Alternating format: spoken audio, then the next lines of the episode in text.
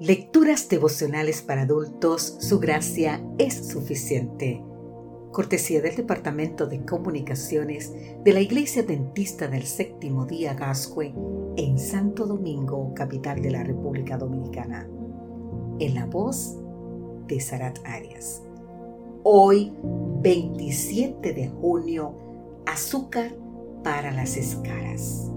Gálatas capítulo 5 los versículos 22 y 24 nos dicen, pero el fruto del Espíritu es amor, gozo, paz, paciencia, benignidad, bondad, fe, mansedumbre, templanza. Contra tales cosas no hay ley, pero los que son de Cristo han crucificado la carne con sus pasiones y deseos. El fruto del Espíritu es una vida dirigida por el Espíritu Santo. Es lo opuesto a las obras de la carne. El fruto sale de la vida. Las obras salen del esfuerzo propio. La carne produce obras muertas. El Espíritu produce fruto que contiene semillas que producirán más fruto. Cuando el Espíritu produce fruto, la gloria es para Dios y el creyente no se envanece. Pero cuando la carne obra, la persona se enorgullece. El fruto del Espíritu es hacernos más como Cristo. Es como un racimo, es decir, un fruto con varios granos. Hay frutos que se aplican a la relación con Dios. Hay frutos que se refieren a la relación con los demás y otros que se pueden referir a nosotros mismos.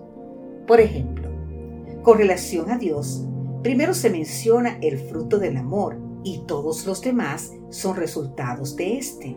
El amor es un don de Dios y debemos cultivarlo y orar para que crezca.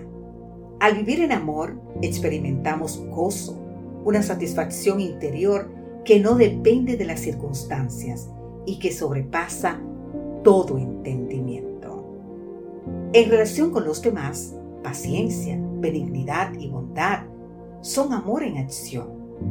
En relación con uno mismo, la fe, es decir, fidelidad, la mansedumbre, el uso correcto del poder y la templanza, que es el dominio propio, el autocontrol. Así como un fruto no puede crecer en todos los climas, el fruto del Espíritu no puede crecer en la vida de todos. El fruto crece donde el Espíritu y la palabra obran en abundancia. Este fruto no es para nuestro consumo propio, sino para bendecir a los demás y glorificar a Dios. Cuando así ocurre, somos también los primeros beneficiados. Viviendo en Dios mediante una unión viva con Cristo, confiamos en las promesas y constantemente obtenemos mayor fortaleza contemplando a Jesús. Ahora bien, ¿qué puede cambiar el corazón o conmover la confianza de aquel que mediante la contemplación del Salvador es transformado a su semejanza? Interesante pregunta, ¿verdad?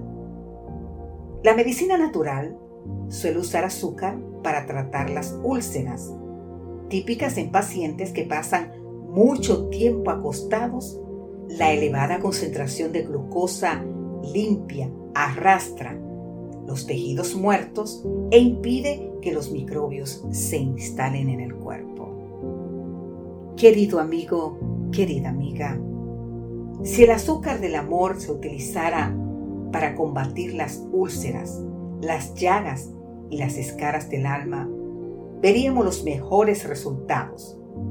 Para toda dolencia del corazón ¿qué mejor remedio que el amor?